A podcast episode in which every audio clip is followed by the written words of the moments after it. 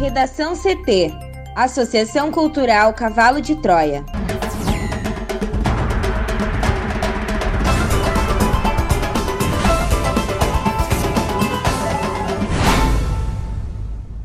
Agora, no Redação CT. Dados do registro civil apontam aumento de 948% nas mortes por Covid em maio no Rio Grande do Sul. Mulher simula pedido de açaí por telefone e denuncia violência doméstica, brigada militar. Mulher morre ao ser atingida por paralelepípedo jogado contra o seu veículo. atividade econômica cresce 0,44% no país em abril, diz Banco Central.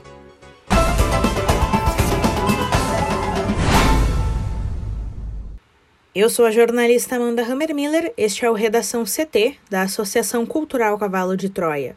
Céu ensolarado em Porto Alegre, a temperatura é de 19 graus. Boa tarde. A semana começa com uma frente fria chegando ao Rio Grande do Sul. As temperaturas caem, mas hoje na capital a máxima é de 22 graus. A previsão do tempo completa daqui a pouco. Porto Alegre vacina homens de 54 anos e profissionais do ensino superior. Mais detalhes com a repórter Juliana Preto. E nesta segunda-feira, a Prefeitura amplia a vacinação da primeira dose contra a Covid-19 para homens com 54 anos ou mais. Também começa a imunização de trabalhadores da educação do ensino superior em escolas de graduação. Prossegue, Amanda, ainda a imunização de mulheres com mais de 54 e homens com mais de 55, os grupos já contemplados anteriormente. E também serão vacinados os profissionais dos ensinos infantil, fundamental e médio, pessoas com deficiência permanente, as com síndrome de Down, com HIV ou comorbidades a partir de 18 anos, além de idosos com mais de 60 anos e a população em situação de rua. As vacinas oferecidas serão a AstraZeneca para todos os públicos e a da Pfizer com a primeira dose exclusiva para gestantes e puérperas. Importante lembrar, Amanda, que não haverá aplicação da segunda dose da Coronavac. As vacinas da AstraZeneca, a primeira e segunda doses, e a da Pfizer, a primeira dose, serão disponibilizadas em um drive-thru na PUC e em 12 unidades de saúde até às 5 horas da tarde. Já a segunda dose da vacina da Pfizer, para quem recebeu a primeira aplicação há mais de 21 dias, está disponível em três unidades de saúde e também até às 5 horas da tarde. A vacinação de moradores em situação de rua acontece no Centro de Saúde Santa Marta, localizado na rua Capitão Montanha, número 27, no Centro Histórico. E para a primeira dose é preciso levar um documento de identidade com CPF e foto e a comprovação da condição de saúde ou ocupação e de residência ou trabalho em Porto Alegre. Já para a segunda dose, a Prefeitura exige um documento de identidade e a carteira de vacinação com o registro da dose inicial. Mais informações, Amanda, podem ser consultadas com a Secretaria Municipal de Saúde. Dados do registro civil apontam aumento de 948% nas mortes por Covid em maio no Rio Grande do Sul. Thaís Uchoa. Em um ano, os cartórios do Rio Grande do Sul viram os números de registros de mortes por Covid-19 saltarem 948%, segundo dados da Associação dos Registradores de Pessoas Naturais do Rio Grande do Sul. O percentual representa a comparação entre maio de 2020 e o mesmo mês de 2021. No ano passado, primeiros meses da pandemia, foram 271 mortes e nesse ano, 2.841. O período é imediatamente posterior ao agravamento da circulação do vírus no estado, com maior pico de mortes por coronavírus e o colapso do sistema de saúde ao longo de março de 2021. Em abril, o aumento foi de 4.324%, de 100 para 4.424. E em março, durante o pico da chamada terceira onda da pandemia no estado, o índice saltou 82.620%, de 10 para 8.272. Os dados foram divulgados pela Associação Nacional dos Registradores de Pessoas Naturais do Rio Grande do Sul, com base no portal da Transparência do Registro Civil. Segundo a entidade, a base de dados é abastecida em tempo real pelos cartórios de registro civil e ainda podem sofrer mudanças, uma vez que o prazo legal para envio de óbitos à plataforma nacional pode chegar a até 12 dias do falecimento. Na comparação com a média mensal de óbitos pela doença, maio também apresentou elevação conforme a entidade. As mais de 2.800 mortes são 53% a mais do que a média de 1.847. Já em relação ao mês de março, houve queda de 65,7% e abril, redução de 35,8%. Para o Redação CT, Thaís Uchoa. Uma mulher que sofria violência doméstica pediu ajuda à brigada militar simulando uma encomenda de açaí por telefone. O caso aconteceu no último sábado. O companheiro foi preso na hora. De acordo com um soldado da Central de Atendimento do Departamento de Comando de Controle Integrado da capital, Danilo Garcia, o telefone tocou por volta das 7 da manhã. Bom dia, soldado Garcia, qual a emergência? Queria um açaí. Não entendi. Eu queria um açaí. A senhora ligou pro 190, senhora, pra Brigada Militar. Eu sei. Tá ocorrendo alguma coisa aí, senhora? Sim, eu queria um açaí. A, a senhora tá sendo agredida, alguma coisa? Sim, eu queria um açaí, moço. Aí eu vou informar o batalhão da área, tá bom? Tá. O soldado contou que no momento da ligação ele já começou a pegar o endereço da vítima. Ele disse ainda que após pegar o endereço dela, ela estava do telefone que tinha alguém próximo dela e que deu para perceber que estavam em atrito. Assim, o soldado confirmou que era um pedido de socorro e, através disso, já enviou para o batalhão da área, que já se deslocaram até o local e constataram que era uma agressão.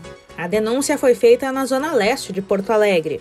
A Brigada Militar chegou pouco tempo depois na casa e o suspeito foi preso em flagrante.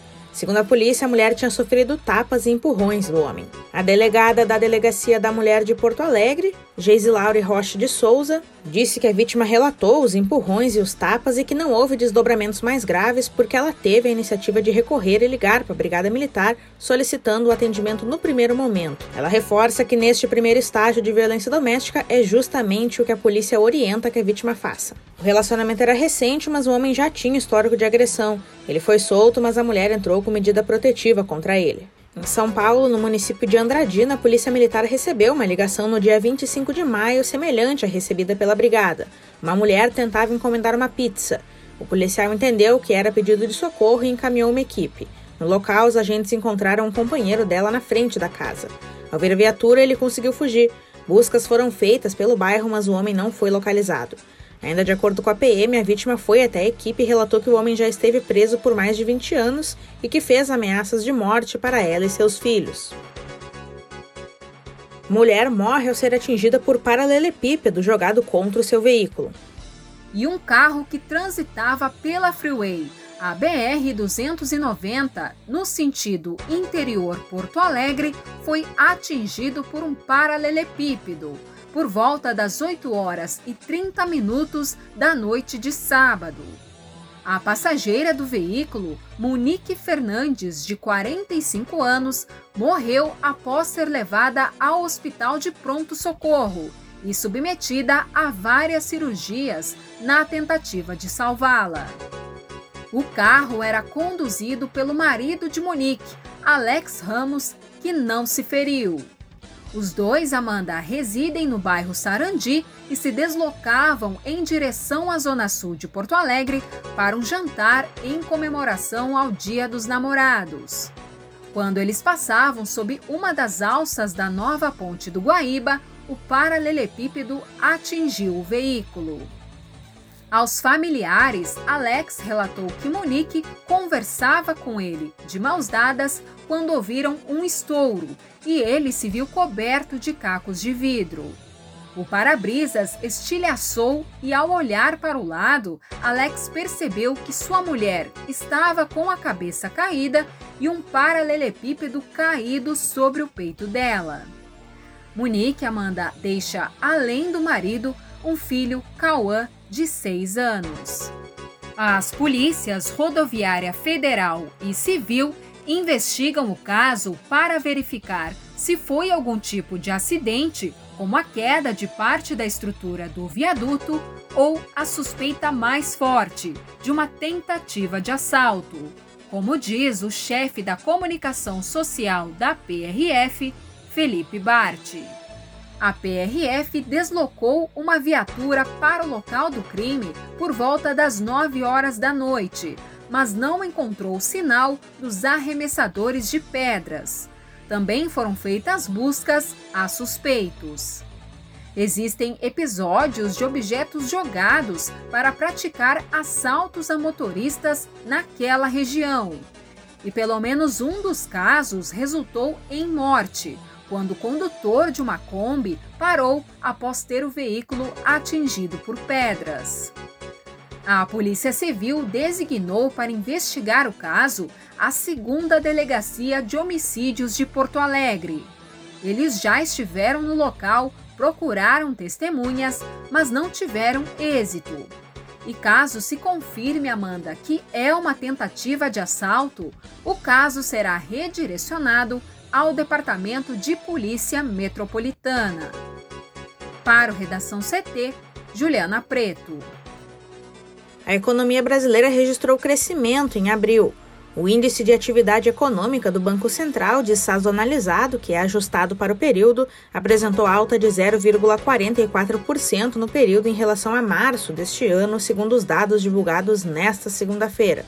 O resultado vem depois da queda de 1,61% registrada em março comparada a fevereiro, de acordo com os dados revisados. Já na comparação com abril de 2020, o crescimento chegou a 15,92%, sem um ajuste para o período, já que a comparação é entre meses iguais. Em 12 meses encerrados em abril, o indicador teve restrição de 1,2%.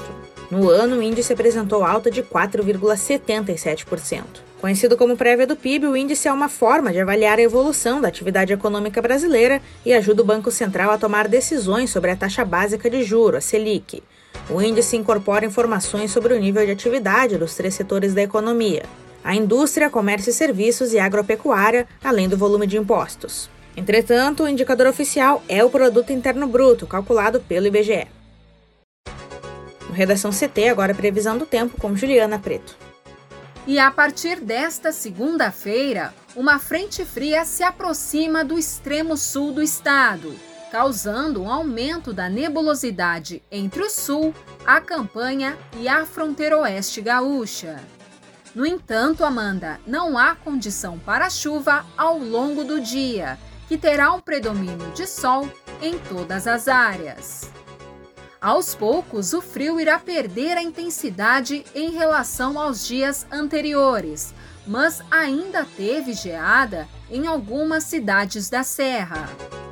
Na madrugada desta segunda, as menores temperaturas registradas foram em Vacaria e em Bom Jesus, ambas com 4,5 graus.